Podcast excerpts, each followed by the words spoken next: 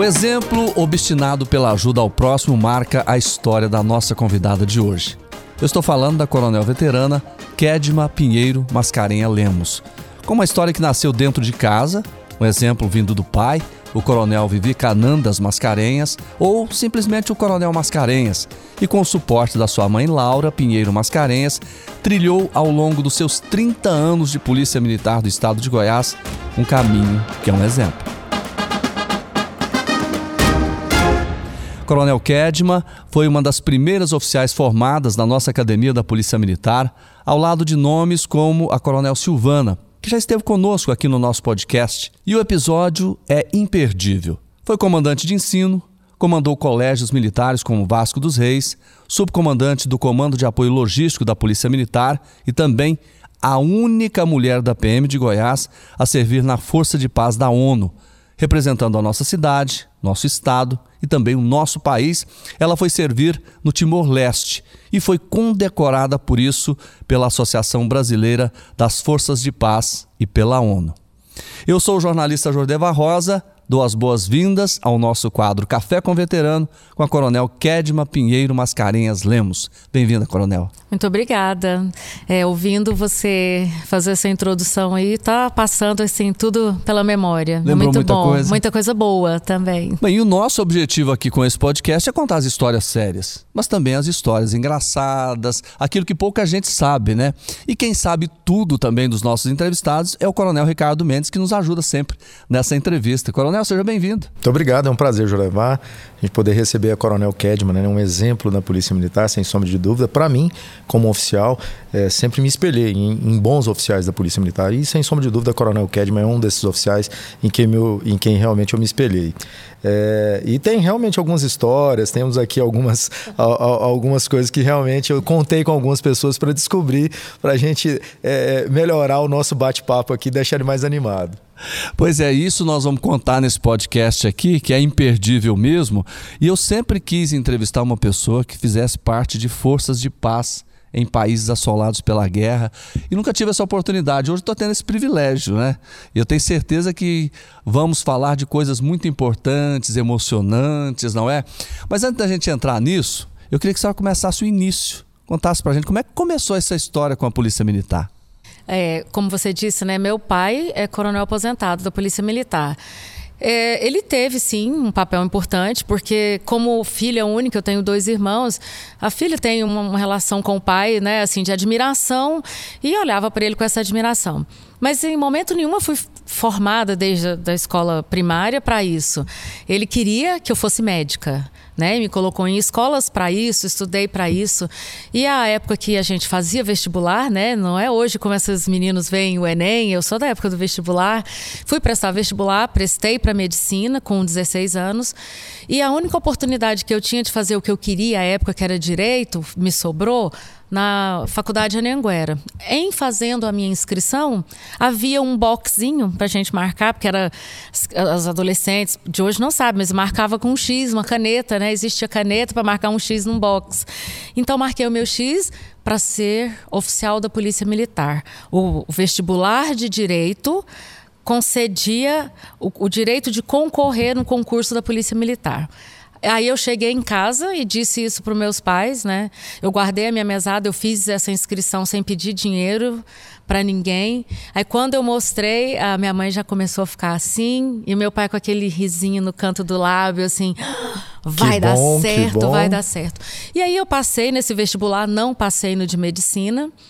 E minha mãe me ofereceu, olha, vamos fazer cursinho, você tem muito tempo, vamos fazer medicina. Eu falei, ah, eu vou tentar esse curso. E entrei na academia.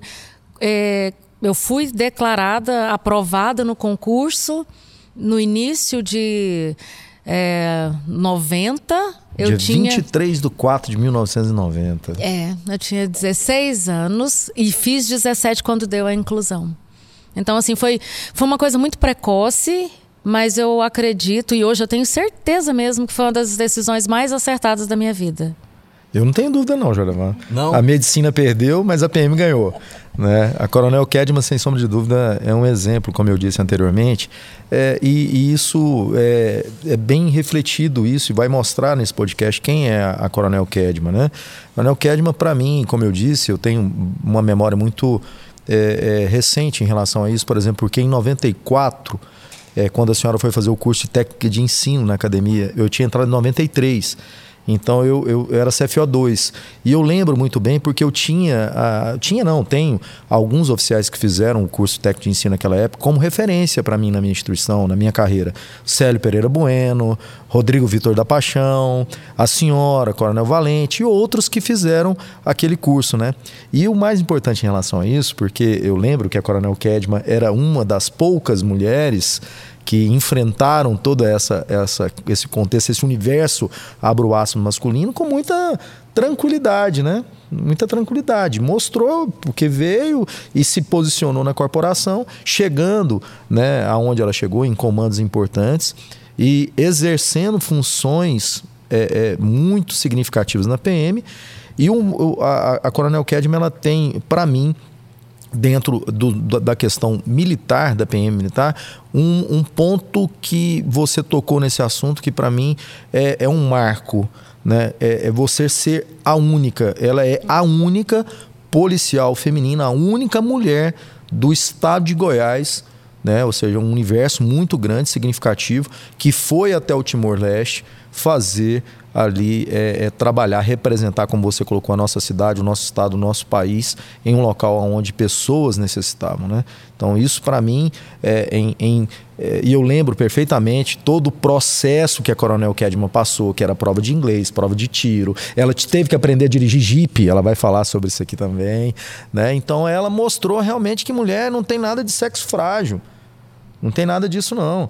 Então, esse podcast aqui é realmente uma homenagem, não só para a senhora, mas para todas as mulheres que participaram das Forças de Paz da ONU, outras Forças de Paz, para todas as mulheres que participam da nossa instituição, que são mulheres fortes, guerreiras, né, que tem aí é uma jornada não só dupla, tripla, e muitas outras jornadas. Aí a gente sabe, como mãe, como esposa, como dona de casa, ensinando um livro, ensinando o filho a fazer é, é, é, é tarefa. Então, fica aqui o nosso reconhecimento. E a senhora, para nós é um exemplo. Para a PM de Goiás é um exemplo. Eu acho que é a postura, como você diz, né? Eu nunca, me, eu nunca olhei para esse desafio da academia. É, pensa bem, eu era uma adolescente, né? E da nossa, nós éramos quando começamos a fazer o primeiro ano do curso oficial, nós éramos quatro mulheres. Duas delas, uma já foi entrevistada aqui, a Coronel Silvana e a Coronel Núria, formaram com dois anos de academia. Eu e a Luciara ficamos para fazer três anos. Elas porque eram já detentoras do curso de direito e elas tinham uma formação especial, que é como é hoje. Então, assim, eu era mais jovem delas e era mais jovem de toda a minha turma. E, eu não sei se eu olhei para aquele momento é, como um desafio que assim continuação do ensino médio aquela coisa que você sofria. Hoje graças a Deus não existe tanto mais né? Mas você sofria bullying no ensino médio? Quando a gente entra na academia o bullying é um pouco diferente né? A coisa é um pouco mais acirrada. E mas eu levava aquilo com muita tranquilidade talvez tenha sido protegida, não, não me senti assim, mas observei assim que as dificuldades vinham, mas elas não pareciam tão difíceis como me contavam. Na vivência, ela eu tentava, eu digo que eu sou irresponsavelmente otimista. O que, que é o irresponsável otimista? É aquele que acredita que vai dar certo. Então eu sempre acreditei que dava certo estudava a possibilidade de dar errado? É, mas não, mas vai dar certo. Eu não, não, não, acreditava na lei de Murphy. Então, levei isso com os colegas de formação, com os superiores. É, nós vamos trazer aqui algumas, algumas histórias com o Coronel Sarmento e com ele, assim, dessa, dessa minha postura diante da academia, eu tenho uma, assim, interessante demais para contar. Sobre, sobre, essa do Coronel Sarmento, a senhora da pinga não bebeu e nem da azeitona, da azeitona comeu. Fazia parte do serviço feminino a coronel Lisandréia era comandante e aí ela tinha uma equipe toda feminina. E eu estava, não sei o que, o que eu era lá, se fazer se era adjunto é, ou era não, alguma coisa era nesse alguma sentido, coisa né? nesse sentido. Eu fazia parte de quem deu o flagrante, infelizmente. nós, nós, vamos até, nós vós até ouvir, né? é. nós vamos recuperar aquela parte do Coronel Sarmento, pra que ele isso. conta essa história, que ela é super interessante, não né? Não tenha dúvida, né? Ainda então mais nós, Aí nós vamos colocar aqui ele, agora né? no nosso podcast, que depois a senhora vai comentar um pouquinho mais, tá bom? Tá bom. Quem da vodka não bebeu, da azeitona comeu. Tá presa, aluna. Jorneva, e eu queria aproveitar essa, essa é, rememorando isso, dizer para a senhora, Coronel Ked, que o objetivo desse podcast Café com Veterano é justamente isso: é, é nós escrevermos aqui, perpetuar essa história contada por pessoas que viveram ela. Então nós estamos passando por, por 164 anos do, da, da, Polícia Militar. Então nós temos pessoas que, graças a Deus, ainda estão vivas, que escutaram a história do início da nossa corporação e conseguem é, é, divulgar isso. Então essa, é, esse é o nosso maior objetivo e a Fundação Tiradentes proporcionou essa, é, essa maravilha para nós, né? Porque isso aqui, que sem sombra de dúvida, é, é, vai, vai perpetuar na nossa história. É, a, a fundação, fazendo parte é, dela. a Fundação é a casa do policial, sem né? Dúvida. Então guarda a sua história história, né? É o lar onde vai estar a história preservada. Então quer dizer que a senhora que deu a cadeia no pessoal não, que da eu não. Quem não deu bebeu, foi o Coronel Sarmento. A gente só ah. descobriu, todo mundo ali, né, com serviço. Mas a senhora estava lá. Estava. Era, era, né, era o ano de academia, era o segundo ano. Foi uma, foi uma, fase. Muita, muita gente conviveu, né? Mas muita gente ouviu falar. Eu estava lá no dia. É. Foi fatídico, porque assim, é aquilo da, da questão da juventude, né? Eu, eu entendo que, que tudo aquilo era para transgredir, para sem, sem o, memória, o mérito daquela questão, mas uma academia de polícia, ela, ela pega assim, as pessoas com os hormônios assim bem aflorados e com ideias revolucionárias, porque todos somos revolucionários quando jovens, né? Então, juntou tudo aquilo ali e as meninas, algumas, eu sei que algumas, por isso que saiu essa, essa frase, quem da, da pinga não bebeu, da azeitona comeu, porque algumas não bebiam, se diziam né, evangélicas, mas eu não bebi, mas pelo amor de Deus, eu, eu mas você acompanhou, por que, que você não foi lá contar que isso estava acontecendo? Então, hoje é, é pra gente sorrir, mas naquele momento lá era tudo muito tenso, tinha gente chorando, tinha, é, era, era uma coisa assim, sabe? Hoje é para sorrir, olhando para trás era, era, era um quadro, assim, um esquete cômico, sabe? É porque, na verdade, a senhora falou em momentos tensos e momentos de alegria. Agora, tem momentos tensos da Coronel Kedman, né? Que às vezes ela se irritou com alguma situação, né? E depois, será que ela continua irritada ou não, Coronel? Bom, nós temos, como eu disse, né? Eu fui, é. lá, fui buscar alguns testemunhos aqui, algumas informações. Foi no fundo do baú. Exatamente. E como ela colocou, ela, ela formou com algumas policiais femininas. E tem a Coronel Luciara que mandou aqui uma, um áudio fazendo alguma. Revelador. É, vamos ver o que, que ela fala aqui, né? Bom, o que eu tenho para dizer da Kedma é que ela sempre foi uma pessoa muito alegre, muito tranquila, muito comportada. No curso, ela sempre foi muito estudiosa. E um fato interessante que eu lembro da época do curso, nós fomos para o Serra Dourada, num policiamento, Estávamos lá nas arquibancadas e tinha lá um senhor acompanhado, não sei, talvez de um amigo ou de um filho, e ele quando a gente passava, ele xingava a gente, assim, do tipo, ah, bate pau do governo, não sei o quê, aquelas coisas assim, antigas, né? E, e ela ficou muito indignada, Luciara, vamos lá,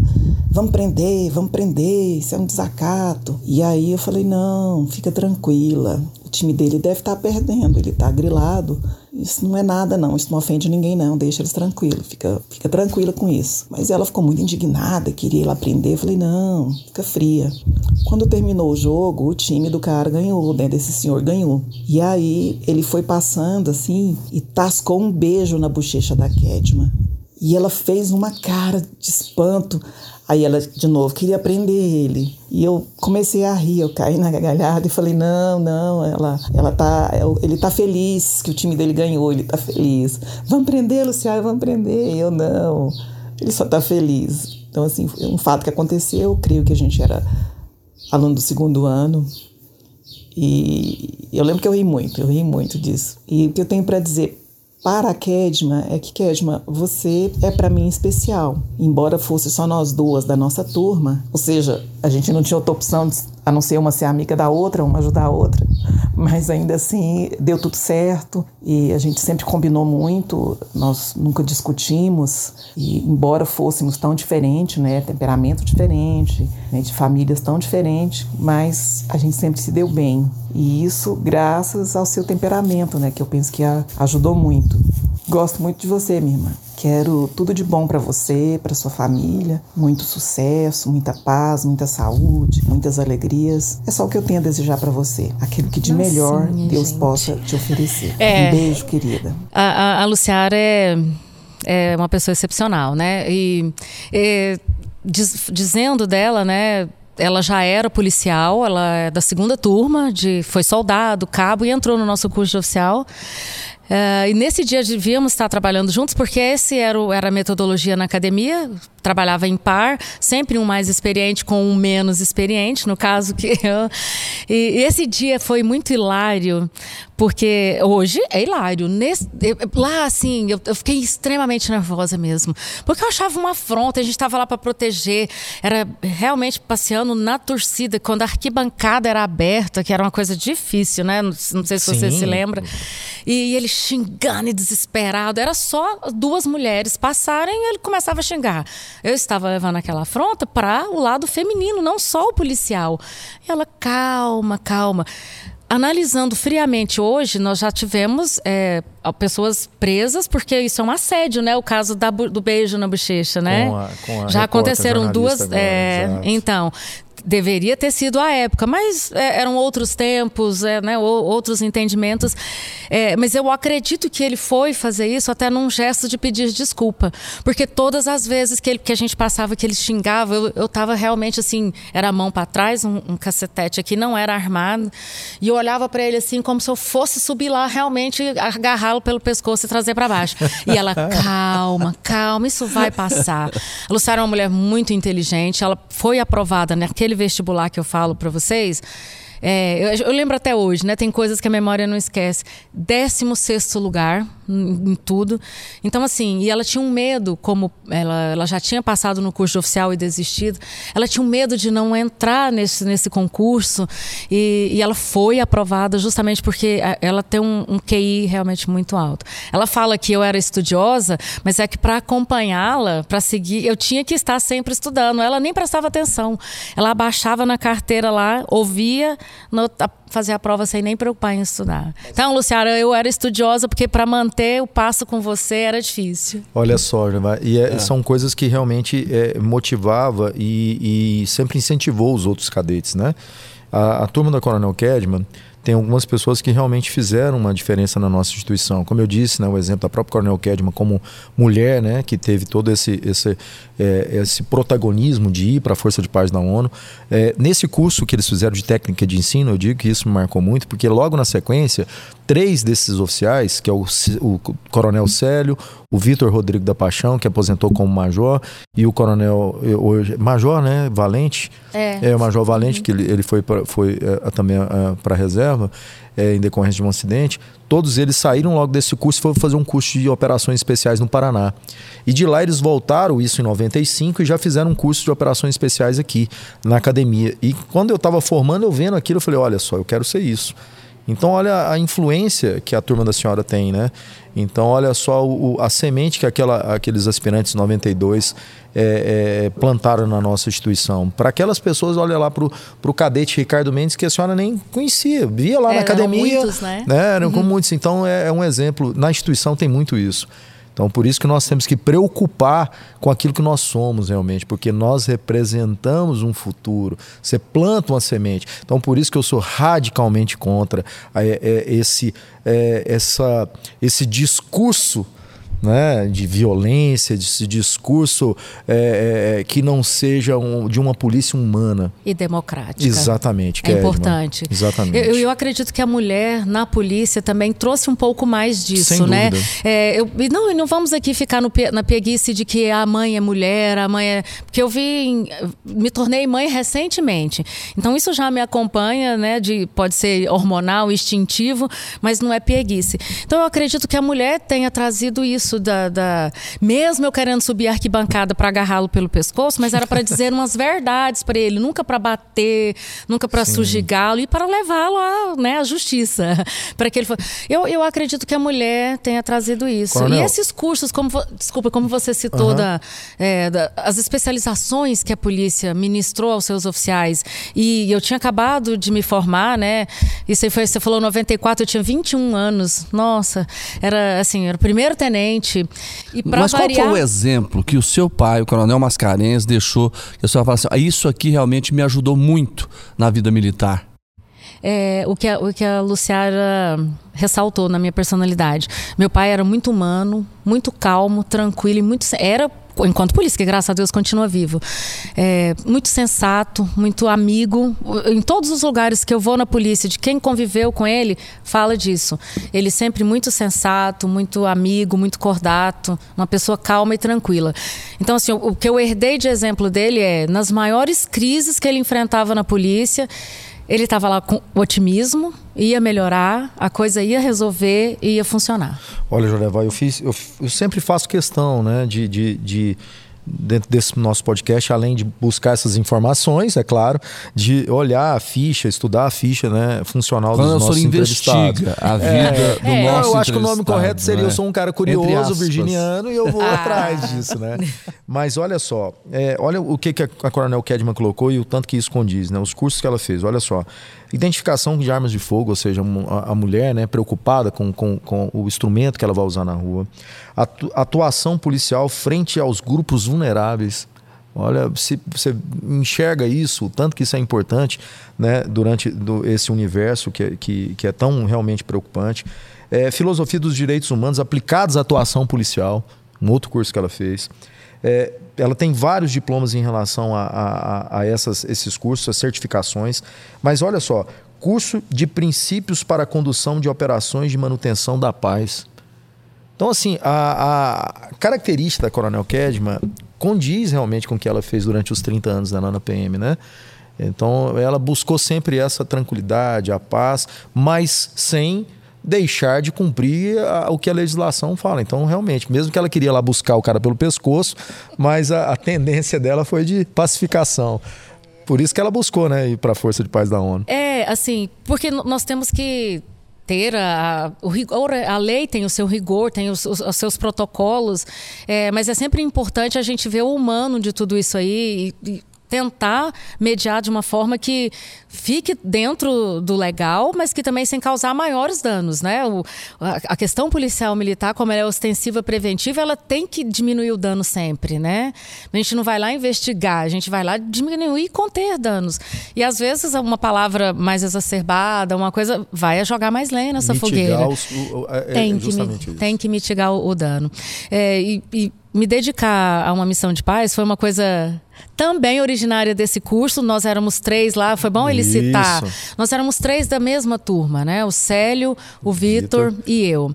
E não sei se eu, me fiz é, clara, quando meus pais me deram uma boa educação e a, a, época que meu pai estava na polícia, a gente tinha uma questão assim financeira um pouco mais complicada na polícia, a vida não era tão fácil ou mais fácil como é hoje. Então ele sempre pagou um curso de inglês para mim, porque eu queria, né, viajar o mundo. Isso é uma outra coisa que vai somando na minha, na minha vida. E eu e... tenho acompanhado, a senhora tem viajado, hein? É, eu gosto de viajar. A senhora tá viajando, e, e eu sempre gostei de, de, de aprender outras línguas. A, acho que aí nesse meu currículo tem que eu tenho conhecimento básico em francês, em espanhol e fluência em inglês. Então assim, a gente ia trabalhando. Desse curso quando nós voltamos, eh, tinha a missão do Brasil em Angola. É, o pessoal estava em Angola.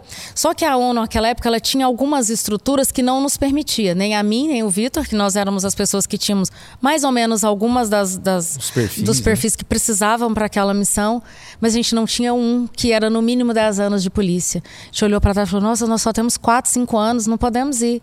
E a partir daí a gente começou a trabalhar e ele foi fazer os cursos dele, se especializar e eu na, naquilo que eu acreditava para que chegasse mais adiante. Foi lá em 2003, né, nove anos depois que, que isso foi possível.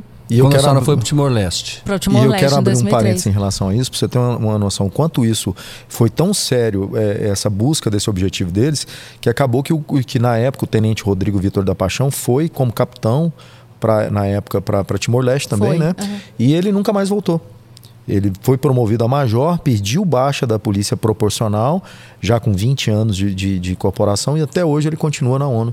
É, hoje. A última eu- vez que eu falei com ele, ele estava em Nova York, eu acredito. É, ele, o, o Vitor é uma, uma, uma outra pessoa assim que, assim como a Luciana, muito inteligente e ele está hoje a- a- os rankings, né, as, na, na, na ONU, um, dele, um dos maiores é o D, ele está numa função D, que é de diretor. E ele viaja, ele representa ah, o setor que ele está em várias áreas de conflito. Eh, você pode falar com ele essa semana em Nova York, que é a base dele, mas ele está constantemente no Iraque, no Afeganistão. Ele viaja, ele é fluente em quatro, cinco línguas. Então, assim, da, daquelas da ONU, né?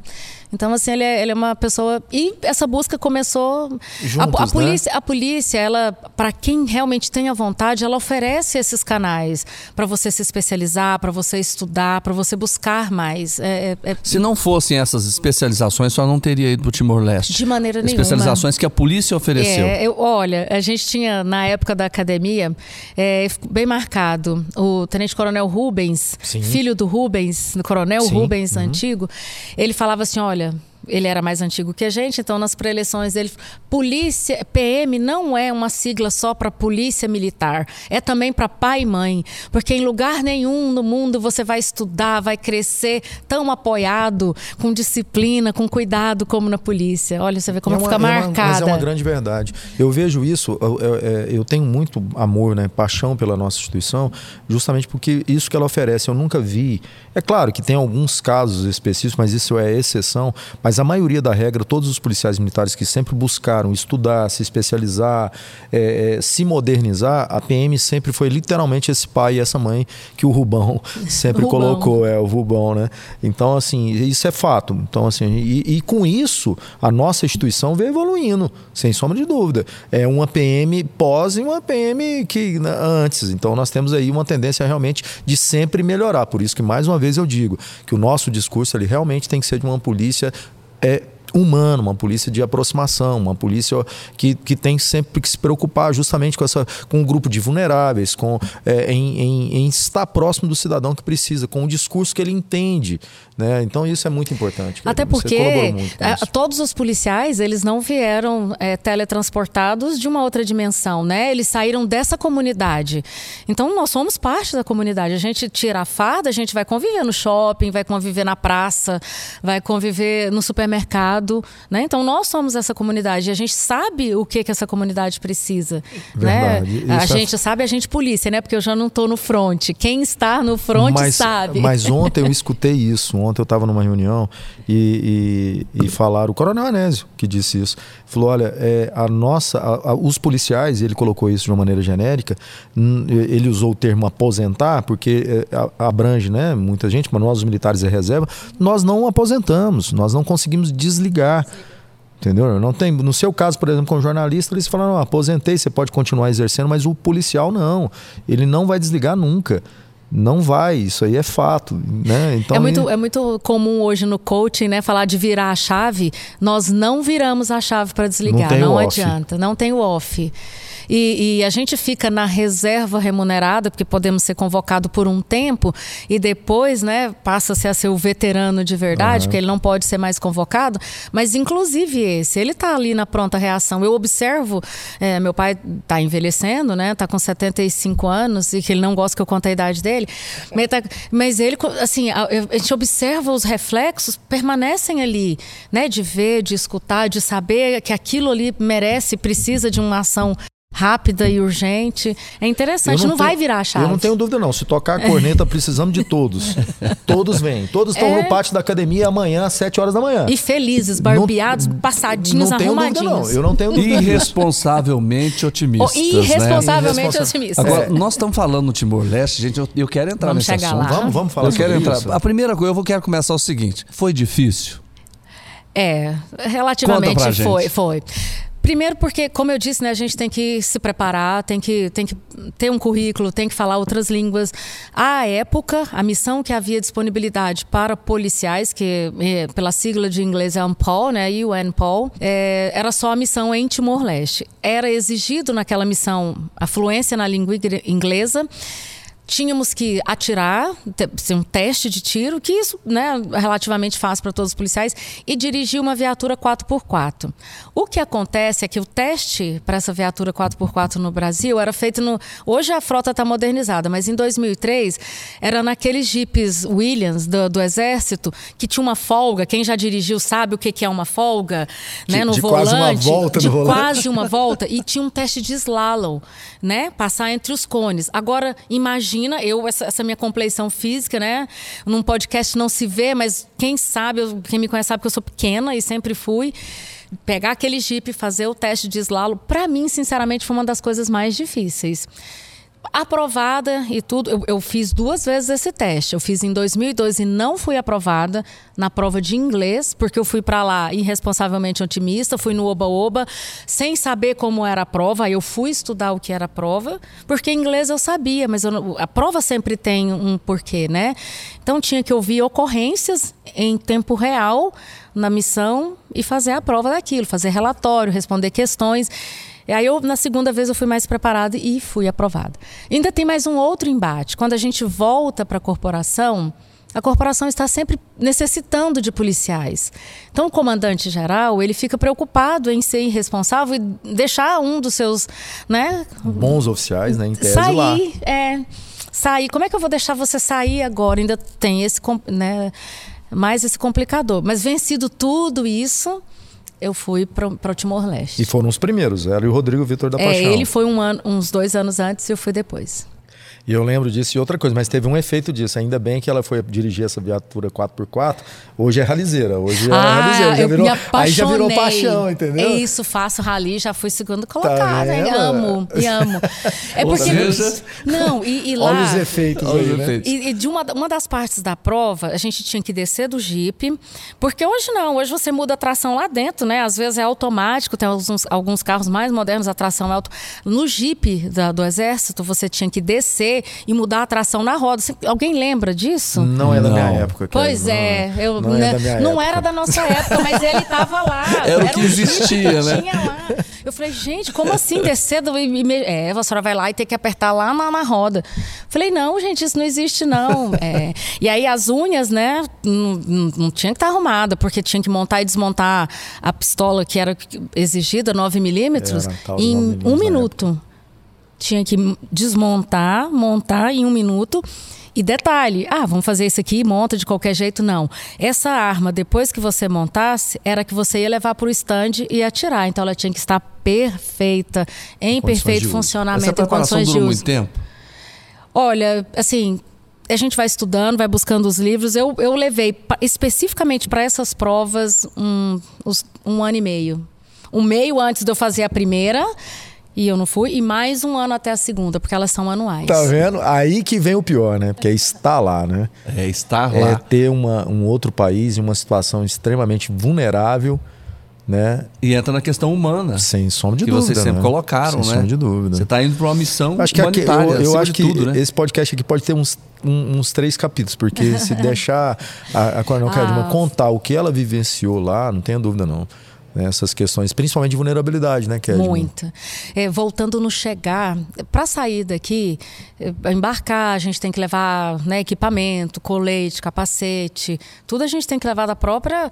Porque a participação da gente numa força de paz é aquela contribuição anual que o Brasil tem que enviar de alguma maneira. Ou envia em subsídios, ou envia em dinheiro, ou envia em pessoal.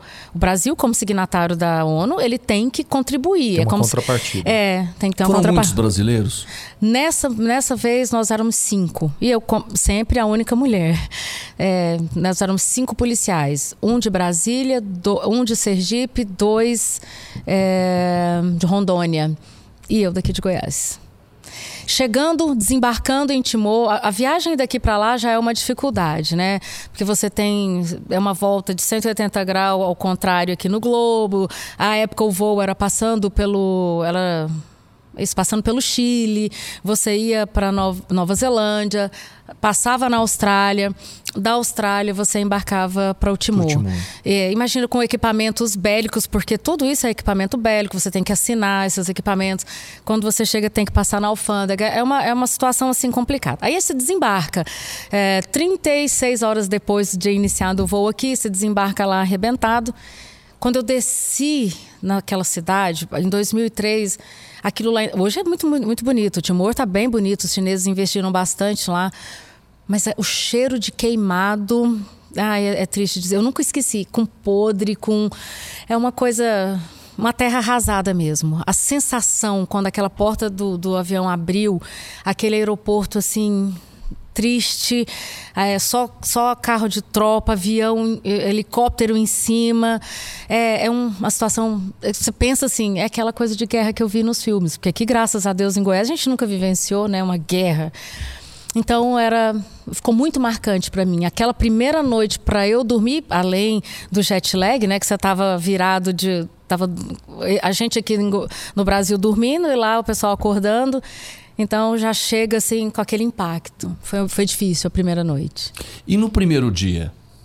Ah, é, eu assim já confessei isso em outras oportunidades. O primeiro dia a gente tem que vai assinar documentos, tem que refazer todos os testes. Eu tive que refazer. Hoje o Brasil tem um centro de formação que é o Secopab do Exército. Hoje a gente não refaz o teste lá, mas tive que refazer tudo que eu fiz aqui no Brasil. Só que a viatura lá era melhor. Os japoneses tinham mandado umas viaturas melhores, eram bem melhor a viatura é, atirar, fazer tudo novamente, a prova de inglês, tudo, tudo. E detalhe, se não fosse aprovado, era repatriado e você tinha que arcar com todas as despesas que a ONU fez para você ir. É, eu, eu, assim, na verdade, é, é, essa, essa missão ela é muito difícil ela é muito complicada, né? os observadores policiais, é, em algumas missões, dentro dessa, que foram várias, né? Teve no Angola, teve em Timor-Leste, teve em outras. Haiti, no Haiti, exatamente. Então, assim, e os policiais militares, ele tem uma formação é, é, diferente né, das Forças Armadas. E exercer isso nessas, com essa força de paz como observador, sem sombra de dúvida, é uma missão muito difícil, que eu acho que, que fica gravado, né? Acho que... Ah, tem. A gente tem. E, e quando a época. Cada missão tem o seu mandato. E aí lá, quem chegasse, independente, a função é no ranks, sem patente, sem. Você chega lá um soldado da ONU. E aí você apresenta o seu currículo e é por isso que você tem que melhorá-lo antes de se, se, se aventurar, é uma coisa dessa. E, mas todos tinham que passar pelo menos uma semana na patrulha. E a patrulha nessa época estava desarmando, a patrulha era um risco. Eram quatro policiais num, num carro e quatro policiais assim: um de Bangladesh, um, um indiano, um português, sabe? Era assim. E por quê? Porque tinha que falar todos em inglês e tinha que ter diversidade realmente. É, é, é uma técnica, né? Pra, até para que a gente já começasse a, a interagir melhor. Então, imagina essa patrulha você chega, aquele rádio falando o tempo, o tempo inteiro em vários sotaques de inglês e você tendo que prestar atenção, porque você poderia estar encaminhando para uma emboscada. Então, assim, os primeiros dias, assim, eu cheguei, eu chegava, eu, ah, eu dormia num container. Detalhe, o banheiro era lá fora, dividido, homens e mulheres, não tinha isso, porque era um, um, um compound é, australiano, né? Um, um acampamento australiano feito em container. E os, os, australianos naquela época já estavam à frente, os exércitos e as polícias já não se dividiam tanto por essas coisas de gênero. Então era aquele banheiro lá e vá ser feliz, toma banho ali, é, entra para o seu cubículo lá e resolve seu problema. Então essa semana, alguns, algumas vezes eu entrei para lavar o cabelo e chorei, viu? Porque a gente aproveita e lava o cabelo, cai shampoo no olho e você já saiu com o cabelo, você não chorou, né? Porque tem que engolir o choro. É, falei, meu Deus, é um pouco mais difícil do que eu pensava. Quanto tempo a senhora ficou lá, Coronel? Na primeira missão, de 2003 a 2005, dois anos. E aí eu fui convocada pelo governo timorense para retornar. Porque estava tudo em paz E aí houve aquela revolta do exército, né? Que o major se rebelou, roubou todos os fuzis M16, as pistolas. E a gente teve que ir lá fazer o trabalho de rescaldo de novo, de tomar, desarmar tudo. E eu fui reconvocada para ir de 2006 a 2007. Agora, Coronel, nesses dois anos, assim, qual foi o momento mais complicado, mais difícil que a senhora viveu lá? parece até é, assim simples, mas foi atender uma ocorrência de uma criança que tinha sido vítima, ela morreu por verminose. Algo que não acontece assim. É, me chocou muito. Você fala, mas não era violência. Eu acredito que era uma violência brutal. Era uma violência de uma criança não ter comida, de uma criança ter sido. ter relegada ao, ao, ao, sim, né? O direito mais primário básico, que, que era uma água tratada, saúde, comida, é. E eu não sabia e aprendi aquela época, né, que a infestação de lombriga, vamos falar assim, ascaris lumbricoides, ela é, ela pode ser tamanha que ela sufoca uma criança. E aí eu descobri isso. Essa foi uma das coisas assim. E as outras ocorrências muito tristes, eu trabalhei no policiamento comunitário lá, e aí a gente fazia visita. É próprio, era próprio daquela é, uma sociedade tribal que o chefe da chama Suco, a tribo dele chamava Suco, ele tinha poder de vida e morte sobre os seus, né, eh, seus chefiados. E era muito comum as mulheres serem estupradas e por isso elas se enforcarem, elas se matarem. Ela, a forma delas cometerem suicídio era por enforcamento. Então, assim, as ocorrências brutais que eu via era essa. As violências com arma de fogo, talvez porque aqui no Brasil isso era até relativamente comum. Para o policial, principalmente. Para né? mim, policial militar, elas não me chocavam tanto. Mas essas, essas coisas, assim, até rudimentar, né? Elas me chocavam mais mulheres vítimas, mulheres e crianças. Em toda a guerra, em toda situação catastrófica, as mulheres e crianças, né, elas são as primeiras vítimas. E lá elas eram, assim, em número, assim, incalculável. Quando a gente, quando uh, nós, né, que estamos aqui, que não vivenciamos isso, a gente é, vê os noticiários né, falando sobre a guerra na Ucrânia, a Rússia invadindo, a, os ucranianos se defendendo, etc. Isso aí, sem sombra de dúvida, traz para a senhora uma memória afetiva, então, nesse sentido. E de, de pensar que exatamente em 2022 ainda nós estamos passando por isso. Então, assim, com os mesmos recursos, né? Para que, que o, o, homem, o ser humano, ainda tem que usar de recursos tão, tão violentos para discutir assuntos que são políticos, que poderia né? ser debatido em uma, uma mesa, mesa como em, essa, no campo assim, das ideias. Na ideia. E, e, e, o que isso causa, se né, for lá na Ucrânia hoje, você vai ver o que está que que tá acontecendo lá com essas crianças, idosos, até com, com os animais, com as mulheres, os animais de estimação, né? Vamos lá, assim, coisas básicas, né? Um ser que. E, e é isso, traz. Traz sim, porque eu, eu, eu quando eu voltei da missão, a gente ouvia muita piada. Ah, você passeou muito e tal. Acham que essas missões, né, são passeios. Ah, você foi passear fora. Mas é um passeio em que a vista não é bonita. Coronel, volta diferente, né? Eu divido a minha vida antes e depois disso. Eu, eu brinco que eu era uma criança até ir para lá, então dividiu a criança da mulher. Aí eu voltei uma mulher. Qual foi o grande aprendizado que a senhora fala assim: olha, isso realmente me trouxe depois dessa viagem, que eu coloquei na cabeça, que eu mudei a forma de pensar, que hoje realmente eu posso trabalhar de uma forma geral, trabalhar com meus filhos, com os meus netos, com os meus amigos? Valoriza aquilo que você tem Valoriza, valoriza casa, pai, família, escola, valoriza aquilo que você tem como garantido. Porque aquelas pessoas lá, elas tinham, né, antes da invasão indonésia, elas tinham tudo garantido. E foi tudo tomado, queimado, destruído, organização administrativas, escolas, foi tudo tomado de repente. Então, valoriza aquilo que é importante, a começar da sua família. Várias pessoas perderam a família num dia, assim, ó, que foi dizimada. A, a, a, o que levou a ONU a intervir é porque num dia morreram 200 pessoas num ataque a uma igreja. Então, é, só valorizar. E valorizar no sentido de, se você teve acesso à escola, estude. Se você tem um bom emprego, valorize o seu bom emprego. Se você recebeu tudo de herança, multiplica, divide, assuma isso, porque é importante. Isso pode ser assim, ó. Ser grato. E entender né, a importância que cada coisa tem na vida da gente. E, e, né? e o mais importante que a senhora falando aqui, eu pensando, Jornal, é, e o que ela está dando exemplo são de pequenas coisas, são coisas básicas, né? Então, quando a gente fala de casa, de, de, de saúde, de escola, educação, são questões primárias que são defendidas na Constituição que muitas vezes é, é, são esquecidas né, por alguns governantes.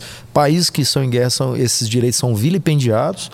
Né? Então, hoje, realmente, infelizmente, na Ucrânia tem pessoas passando por isso. Nós não podemos é, tampar os olhos em relação a isso. Fica aqui realmente o meu desagrado. Eu, em hipótese nenhuma, entra na minha cabeça em 2022, como eu disse, por questões políticas não serem debatidas no campo da ideia campo da ideia, né? De chegar num denominador comum. E, e Kedman, é, tem uma questão que me incomoda muito, sabe? Em relação à questão do, dos policiais militares. Porque a nossa guerra ela é diária. Ela é todos os dias, Joramar. Então nós vivemos 30 anos numa guerra. Preparado na pronta reação Não numa é? guerra. Numa guerra. Então imagina isso também no psicológico, trazendo agora, mudando um pouco o nosso foco. É, um policial também que já quantas e quantas vezes nós já participamos de ocorrência onde crianças são mortas, a gente chega e pega uma criança que morreu por ser por ter sido por violentada. É. Quantas e quantas vezes nós já chegamos em ocorrência mulheres foram estupradas. Quantas e quantas vezes nós chegamos em uma ocorrência aonde é, é, a violência doméstica predominava e você olhava na geladeira daquela pessoa não tinha o que comer então, isso na cabeça de um policial durante um período, isso realmente sufoca muito, né, É, eu, eu acredito que a Fundação Tiradentes, através do, do Hospital da Polícia, tem inclusive é, mediado algumas dessas pessoas que passam esse conflito mais in, interno, Sem né? Dúvida. Leva tudo isso, essa vivência, e, é, e foi bom você tocar nessa questão de, de como isso interfere conosco. Porque ao retornar da, da, primeira missão, eu não sabia, mas eu voltei e é natural, isso não é, não é porque era a Kedma, é, o exército faz uma quarentena com os, com os, com os seus enviados para a missão, porque a gente volta com estresse pós-traumático muito alto. E, e, eu tinha algumas atitudes que eram bem específicas disso. Eu sempre andava. É, lá na missão você tem que estar com a sua mochila é, preparada para ser extraída, que é retirada, que se a, se a situação evoluir, a ONU tem que te retirar. Então a sua mochila tem que estar preparada com o seu passaporte, com a quantidade de dinheiro, com uma ração mínima, com água água. E você tem que trabalhar com isso. E eu aqui, quando eu voltei para trabalhar, eu saía para trabalhar assim. É, porque era estresse pós-traumático. Eu não sabia, mas era algo que já tinha sido introjetado e estava sendo reproduzido. Eu fui trabalhar no CPC, à época tinha alguns colegas que brincavam comigo. Eu estava sempre equipada Pronto. e sempre equipada, com colete, que é uma coisa que o policial aqui uhum. reluta muito por causa do calor mas sempre com colete e sempre, e sempre com mochila. Até um dia que eu falei, olha, alguma coisa não tá, não tá bem. E isso aconteceu porque eu estava com o meu sobrinho, meu sobrinho, ele tinha 12, 13 anos no carro, e na época, hoje meu marido, na época meu namorado no carro, e passando por uma rua, é, eu vi a viatura subindo e vi o pessoal correndo. Eu desci com a minha pistola em punho e fui abordá-lo, aquela coisa assim automática. Puxei o, o freio de mão do carro, desci. Isso acontece muito. E fui, aí essa acendeu a luz, que aí o meu namorado falou: não tá bem, não, acho que você precisa buscar ajuda, porque como é que você deixa o seu sobrinho? Eu tinha né, eu tinha que pensar na, na, na, segurança dele. Como é que você desce do carro, deixa o sobrinho e vai aquela coisa automática? E pensa num cara corajoso, na moral, um capitão dessa aí, né? Pensa num cara corajoso, né, Joelma? É... Foi convivendo é, para, e aprendendo. Para, para, que nós possamos aqui também ter uma câmera de descompressão dentro desses estresses pós-traumáticos, vamos fazer um elogio a esse rapaz corajoso. É, né? o Arthur, ele, ele foi realmente corajoso, né? É, um abraço aí, Arthur, para você, viu? mas ele percebeu o momento, né? É, mas olha, mas isso isso é, é, é fato, a gente percebe muito isso. Então, é, nós temos que realmente, como é, Fundação Tiradentes, como policiais militares, como jornalistas, sempre reconhecer isso, porque realmente é uma profissão muito difícil. É uma profissão complicada, aonde você está ali todos os dias e a gente busca, vamos sair um pouco da realidade da PM de Goiás e vamos para a realidade da PM de São Paulo, do Rio de Janeiro, que os PMs vivem um nível de estresse muito maior do que o nosso. Ao ponto de, por exemplo, de aqui em Goiás isso realmente não existe, de, por exemplo, lavar a sua farda e não poder colocar ela do lado de fora para secar. Ele se esconde, ele né? Ele se esconde. Ele, olha, não, ninguém pode saber que eu sou policial, porque senão eu sou executado aqui na comunidade. Né? Isso é uma realidade que eles vivem lá, não é história. Né? Aqui em Goiás, graças a Deus, nos nossos 246 municípios, não tem um local onde o nosso PM não entra com uma viatura convencional com dois PMs. Isso graças aos nossos veteranos, graças aos 164 anos de história operacional que a nossa instituição tem. Né? De vir e colocar a ordem, né? de colocar o progresso, porque ordem é progresso. Né?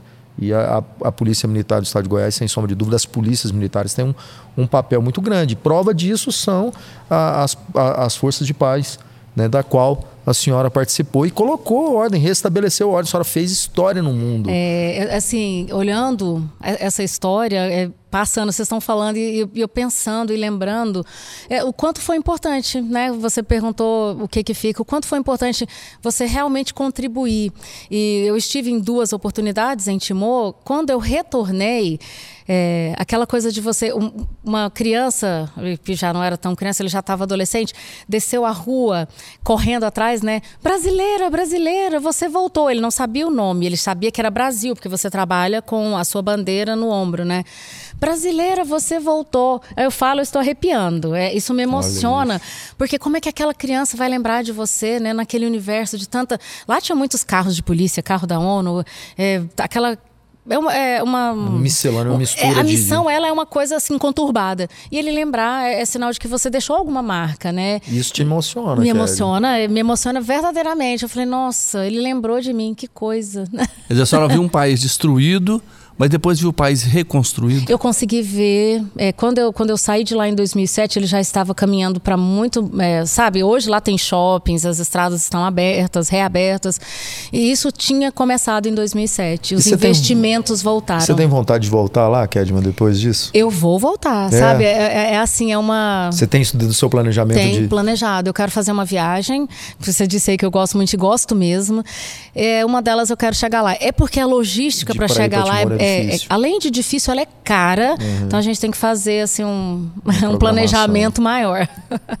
Mas eu vou voltar porque hoje eu quero as praias lá são paradisíacas. Eu quero voltar e viver isso. Aquilo lá, né? É aquilo como uma pessoa normal. Kedma, isso também foi materializado, viu, Joramar? A Kedma tem várias condecorações, medalhas uhum. e, e, e você, um policial militar, ser condecorado pela ONU, né?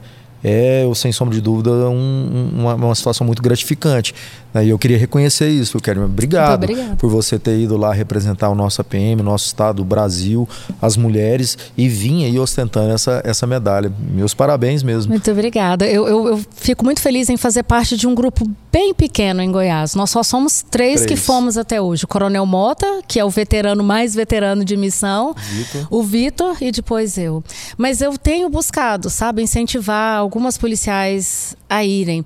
É, só que eu tive um, um, adendo aí que eu não tinha filhos, assim, eu estava numa situação um pouco mais confortável para deixar a minha casa, né? Eu estava saindo de um relacionamento, então assim a missão para mim ela foi menos difícil por isso. E eu acredito que essas mulheres que eu tento incentivar, elas têm família, têm esposo, têm filhos, então o negociar isso é mais complicado. E as missões geralmente são sem família. Você vai e não pode levar ninguém. Coronel, eu sempre falo que as pessoas têm que olhar para trás e, e, se sentir felizes, né? Olhar para trás e falar: olha, eu fui útil, eu fiz alguma coisa para melhorar a vida de alguém, né? A senhora fez muito, né? Quando a senhora olha para trás, o que, que a senhora percebe? É, nós falamos aqui de que eu servi 30 anos, na verdade foram 31 anos e 4 meses e alguns dias. É, eu, eu, eu, fico feliz, porque a, a parte da, das missões, eu trabalhei num projeto muito bonito da Polícia Militar, que eu acho muito interessante, que é o Colégio da Polícia Militar, fruto daquele curso.